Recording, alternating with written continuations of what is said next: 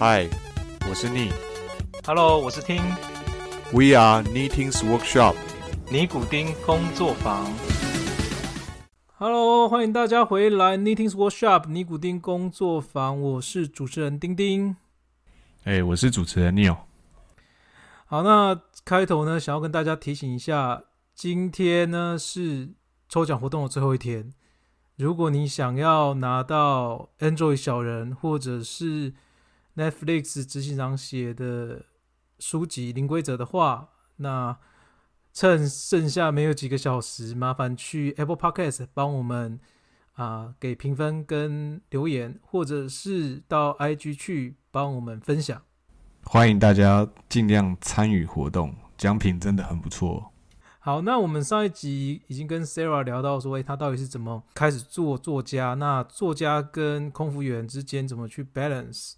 那甚至最后也分享一些有关于空服员的一些观点。那我们这集会持续的跟 Sarah 来聊一下有关于两性相关的话题，这样子。对，因为我平常就是之前在看他的专栏的时候，我觉得他他在描写两性关系的时候，呃，就是非常的真，而且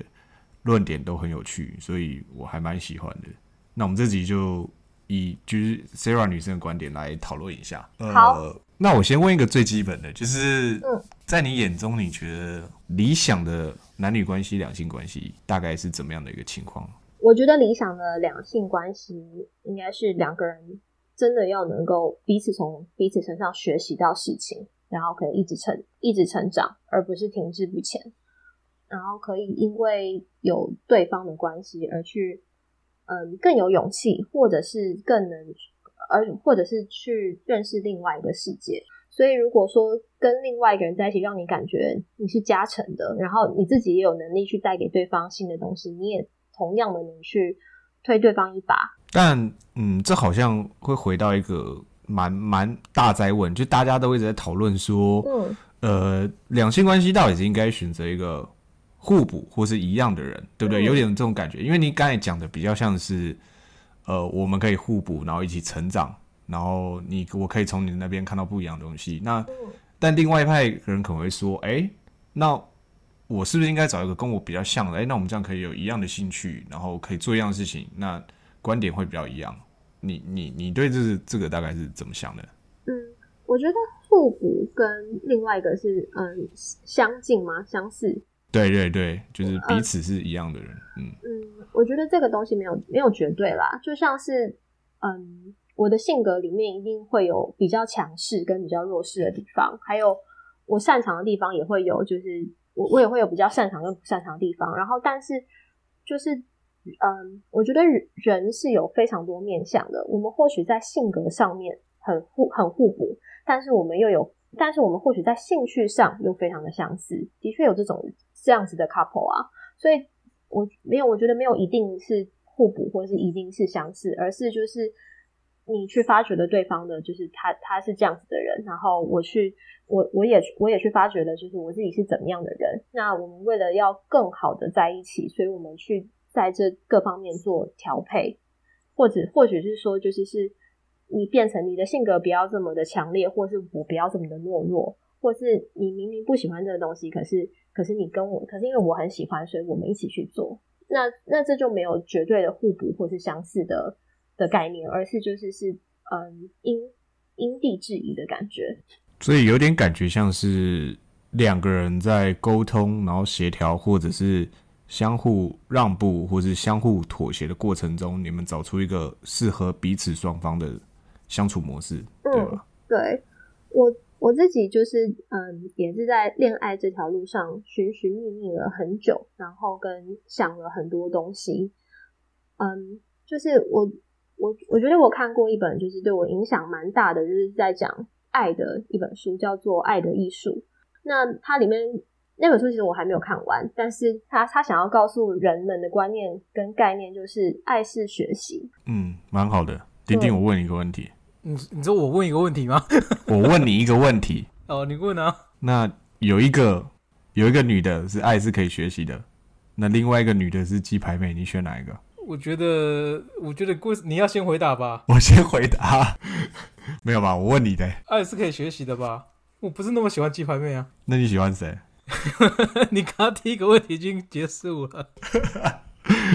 好啦，对我觉得这个这个论点还是蛮好的，因为我觉得其实可以彼此一起成长，然后一起去做不一样的事情，然后我也蛮同意，就是爱是可以学习这个观点的，因为呃，如果只是一见钟情，那或许这段感情也没办法维持真的很久。对，我，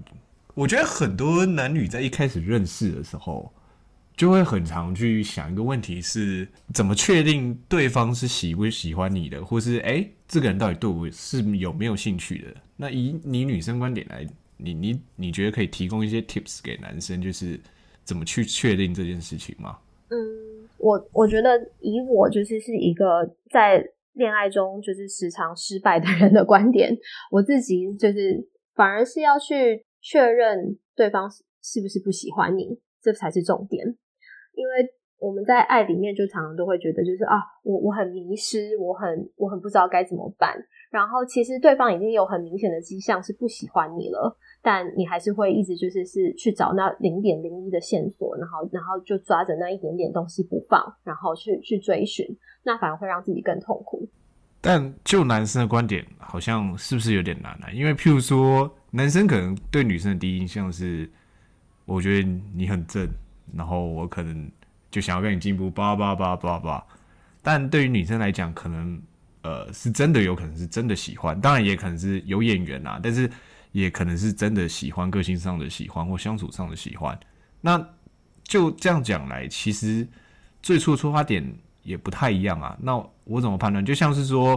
譬如说，你今天说一个，我因为女生外貌，所以我当然就会想约她，然后，哎、那我想知道她对我有没有意思啊，对不对？你说只光看外表也不能去确认这件事情吧？你说只看外表不能确认喜不喜欢吗？诶、哎我我觉得你有的应该是你有的意思应该是说，感觉上确认对方是不是喜欢你，好像比确认对方不喜欢你来的容易。因为可能对方不喜欢你的话，可能例如说他可能只是一个普通朋友嘛，对不对？嗯那可是你你其实察觉不出来说嗯他是不是不喜欢你，但是如果说对方是喜欢你的话，那可能就是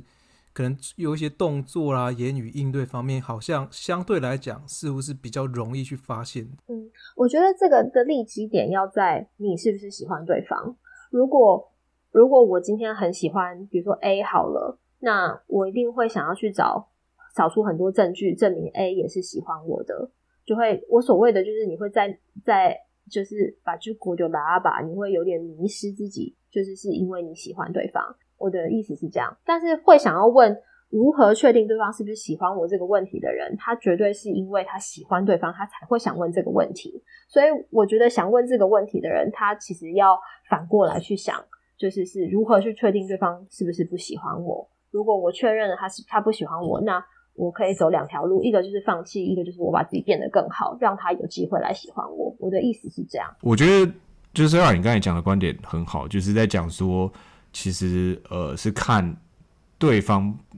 不喜欢你，更可能就是比较你更容易可能去确认对方的心意。那这就是反过来的另外一个观观点来看。但我有另外更深入的问题是在于，呃，以女生的观点来讲，譬如说一个男生约你好了，诶、他可能是喜欢你，但是他也可能是生理上的需求，嗯，他就想要约你，譬如说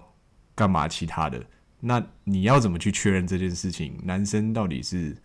喜欢你的，还是就是只是为了解决生理上的冲动？如果一个男生会对一个女生有兴趣的话，不可能喜欢一个人，你却对他没有完全没有生理上的冲动。同意？对，所以你所以我觉得对女生来说，唯一能够去判断的对方到底是不是渣男这件事情吧，就是他对你可能对女生并不喜欢，但是有冲动。应该是说，我 没有没有，我觉得我觉得应该是说，就是对他是不是对每个人都是这样子，还是是就是他就是是只只对你是是这样子，就是可能要看他过往的经历或是一些历史，对吧？也也不一定，就是是如果对方总是就是只是总是只约你去喝酒这一种比较容易迷乱的场合的话，那那就他就很有可能是你只是他手中的一条线，他没有要对你很认真。但是如果对方都是嗯，没有到都是啊，就是或许就是他也他也会想要和你参加一些白天的活动，甚至去认识你的朋友，然后陪你去嗯做你的有兴趣的事情，那就会比较有比较大的成分是他同时也是心里对你是蛮认真的，不是只有生理上的需求。我的想法是这样。嗯，这很不错，因为我觉得就是像你刚才讲的，就是不要眼睛勾的拉吧，就是当你真的很喜欢一个人的时候，你就会一直去想说啊。他约我就表示他很喜欢我，所以叭叭叭叭叭。但是其实就是自己心里要有个尺，然后去分辨这件事情嘛，不要就是一味的，就是呃只往好的方向想，但有时候也要考虑另外一面。嗯，对对。那呃，你觉得就是譬如说男女生认识以后，嗯，那譬如说我今天我觉得一个女的很正，然后我想要约她出去，那我该怎么约她，或是我要怎么去？呃，有怎样的方法可以让她就是比较不能拒绝我的邀约的？嗯，我觉得你这样子问就不对了，因为如果你想要约别人，你就是在把决定权交给对方啊，对方要不要跟你出来是对方的事啊。如果你用一个我这样约他，他不能拒绝我的方式去约对方的话，那你等于也不尊重对方，就是你懂我的意思吗？完全了解，但是我的意思说。总会有一些技巧，像技巧上的方式，要不然网络上也不会有很多什么教你 pick up line 啊，或者教你一些搭讪守则。其实也是建立在某一些技巧上面，可以让对方更容易答应你吧。我觉得初认识的两个人，基本上只要是呃非常正当的事情，然后而且是你知道对方可能会有兴趣的事情，那然后而且就是嗯对方也确实有空，然后也有也有嗯。也有想要想要跟人交际的需求的话，那基本上对方都会答应。可是你在认识一个人的时候，你对他有意思，但他的他他有太多背景的的成分是你不知道。比如说，他现在虽然看似没有男友，但是搞不好他已经跟别人在暧昧了，或者是说他现在正在就是是情商，所以他也不想跟别人去约会。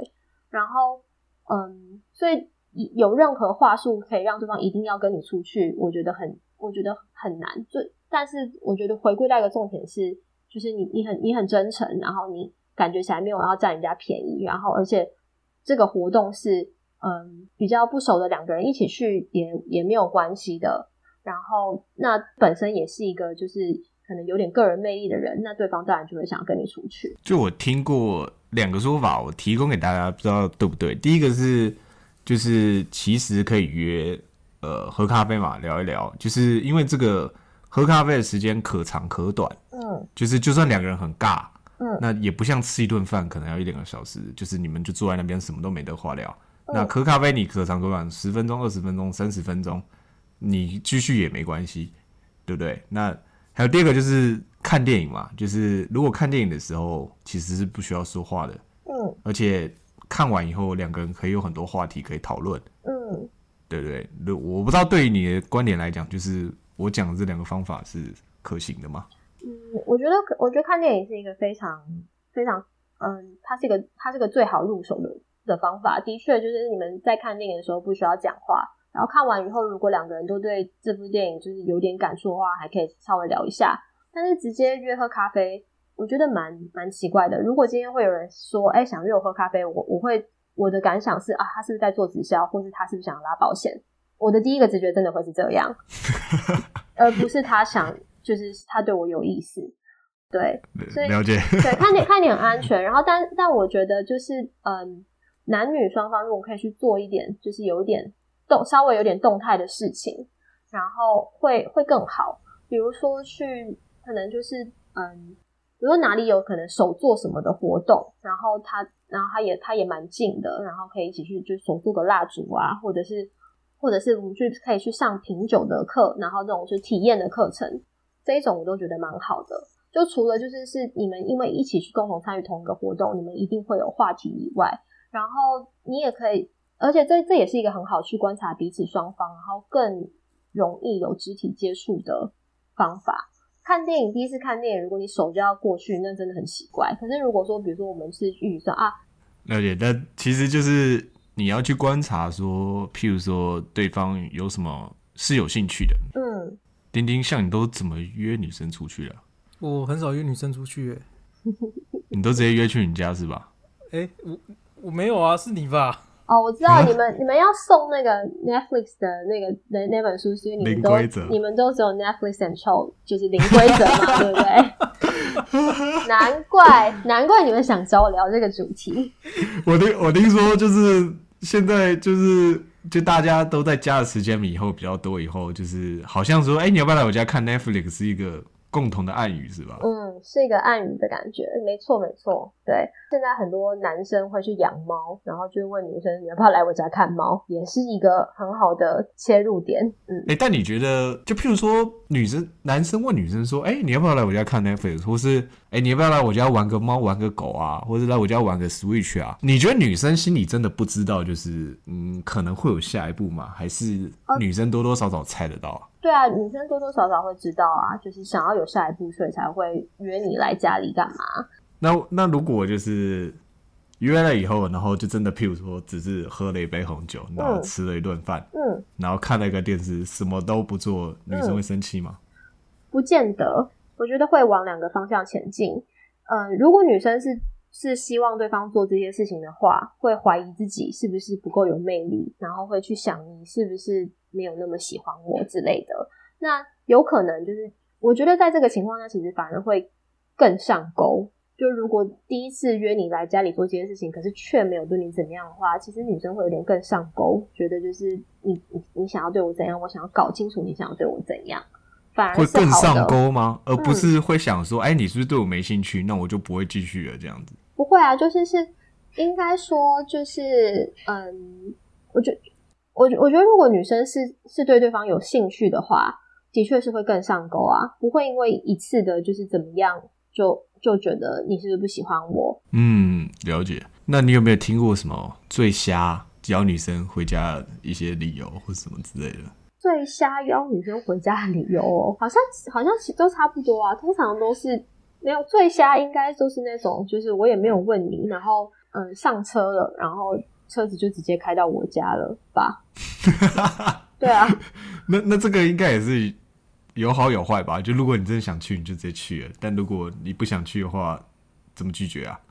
就说我没有要去你家，我要回家。对啊，就直接说我要回家是吧？嗯，对啊，嗯，那丁丁你都怎么怎么那个？我听不太懂你的意思。我是说你你都怎么邀女生回家的？我还不是刚刚就跟你讲过，我没有邀女生回家，哦，都是女生主动跟你回家的。没有 没有，不要乱讲话哦。好，好那我们我们刚才讲了，就是其实是比较多在于男女生怎么认识，然后男女生怎么拉近彼此的关系，然后呃怎么样更好的就是譬如说，哎、彼此回家等等的。那那你觉得，如果我们今天要经营一段长久的男女关系的话，嗯，你觉得我应该怎么去经营它？应该怎么去经营它哦？嗯，可能是要先好好认识自己吧，才会知道说哦，我到底想要跟怎样的人在一起，然后还有就是是我我可能在什么情况下我会如何，那才不会迷失自己。我的感觉是这样。那单身的人的你的想法反而不要去想说我要去如何怎么样的吸引异性，然后就是我要让人家怎样的喜欢我，而是我要怎样先好好的发掘我自己，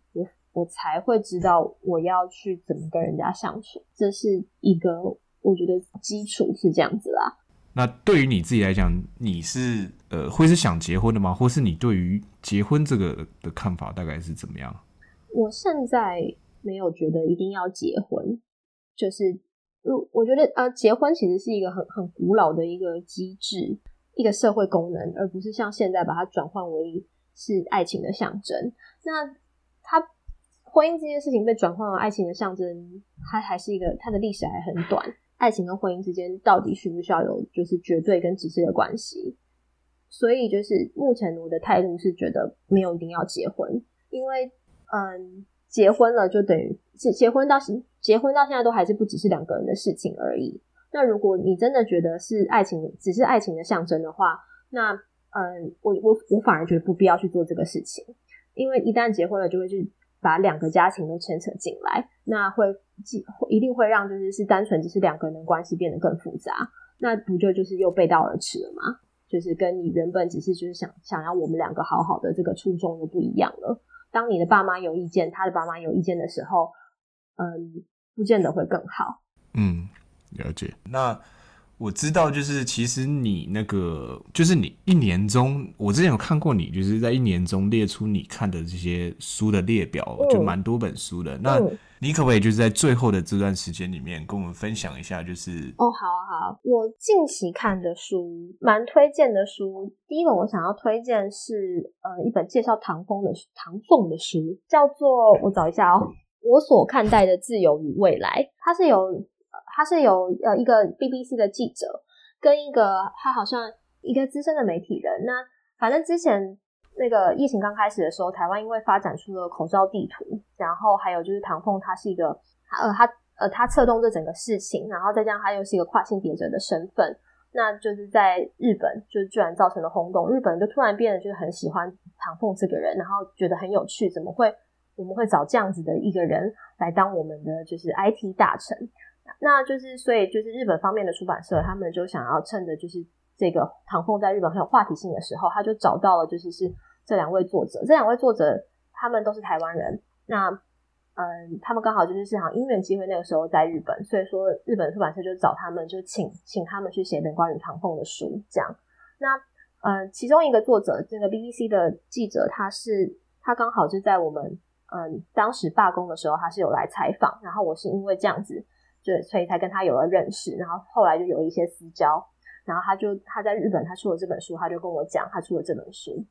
嗯，然后所以这本书蛮有趣的，它是原本是只出日文版，然后后来才有台湾的亲子天下去嗯找到这找到这本书，然后再是由台湾人写的一个日文书，然后再把把它由日文翻译过来，翻译成中文，然后变成呃中文版，现在在台湾发行。然后原本只是想说，就是是呃去抱持一个支持朋友的心态去翻这这本书，结果我我呃我我看完了以后，我觉得还蛮感动的。这本书虽然只是很浅显的去介绍，嗯，唐凤的，呃的想法跟其实是他从小到大的成长历程，因为他毕竟只是有点像是去引介给日本人看，就说唐凤到底是一个怎样的人，所以还不能写的太深。不过就是其实我们台湾人大部分人应该也对，嗯，唐凤是怎样成长的，然后他如何，呃，有有他现在这样的想法跟做法，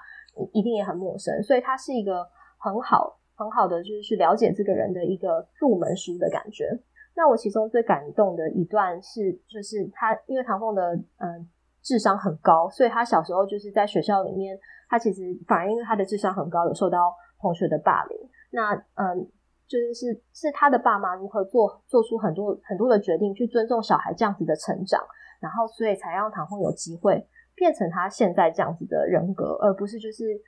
被压制在就是是我们传统的教育体制之下，然后变得不自由。他他不但是一个就是是呃突破教育体制框架的人，他也是一个突破性别框架的人。然后在他的成长过程中，他如何跟他的父母去讨论这些事情？嗯，对，因为唐凤真的在日本很有名，因为连我的日本同学嗯都特别发这个消息给我。嗯。就说：“哎，你们是不是台湾有这个人？然后有问我，对，没错。刚才听你就是唐凤父母如果对他的教育，然后怎么让他适应这个社会，然后最后不会压抑他的本性，让他后来可以贡献给社会。其实我觉得还是对，听起来就真的还蛮值得去看的。当然，这本书其实都是很浅浅显的带到，不过书里面还有再提到另外一本书，就是唐凤的妈妈其实也有写过一本书。”叫做成长战争，她就是是以妈妈自己的角度去写，她如何去带一个就是这样子，嗯，智商这么高，然后就是这么特别的小孩长大的事情。就是他他小时候就也换过非常多的学校，然后去很多不不同的地方求学，然后做过很多不一样的方式，然后就是嗯，我觉得成长战可能就是更多的是在写妈妈自己心里的挣扎，她如何去。嗯，在小孩的特别跟这个跟就是社会的框架之中做出一个平衡，然后甚至最后变成是全力支持小孩的一个一个支持者。那你看完这两本书之后，你会觉得说，如果以后你当了妈妈，嗯，然后你小孩子是这样这种情况的话，嗯，你会愿意依照就是类似的情况去拉拔他长大吗？我我期望我可以，嗯。就是我期望你可，我期望我，我因为听起来蛮辛苦的，对不对？对啊，因为就是我我们当然就是现在看到是是，我们现在看到唐凤，他是他等于是他成长过程中产出的结果。那所所以就是我只能说，我期望我可以，我期望我可以就是是去让我的小孩更好，也让就是这个社会更好。可是就是我也不知道自己是不是一个抗压性那么高的人，因为可能也不是吧，因为我第二本书都写不太出来了，所以就是 对啊，所以我只能说我期望我可以嘛。什么时候第二本书会出来啊？就是，所以我就说我期望我可以。那这样子什么时候计划第二本书会会出啊？我不知道哎、可能明年吧。那是怎么样的一个题材嘞？是呃，我我我如果出了，我再跟你说；如果出了，你再邀我上节目。但是现在，好好好，新书发表会，新书发表会。对对对，嗯，对，那今天很谢谢 Sarah，就是跟我们分享一下，就是从女生的观点来跟我们讲，就是男女之间的关系，然后也分享了两本非常好的书，然后欢迎大家有空的话可以去看看。那等到明年他真的新书上榜的时候，我们再来邀请他上我们分享一下新书发表会。好，那今天谢谢 Sarah，谢谢谢谢，谢谢大家，下次见，拜拜，下次见，拜拜。拜拜。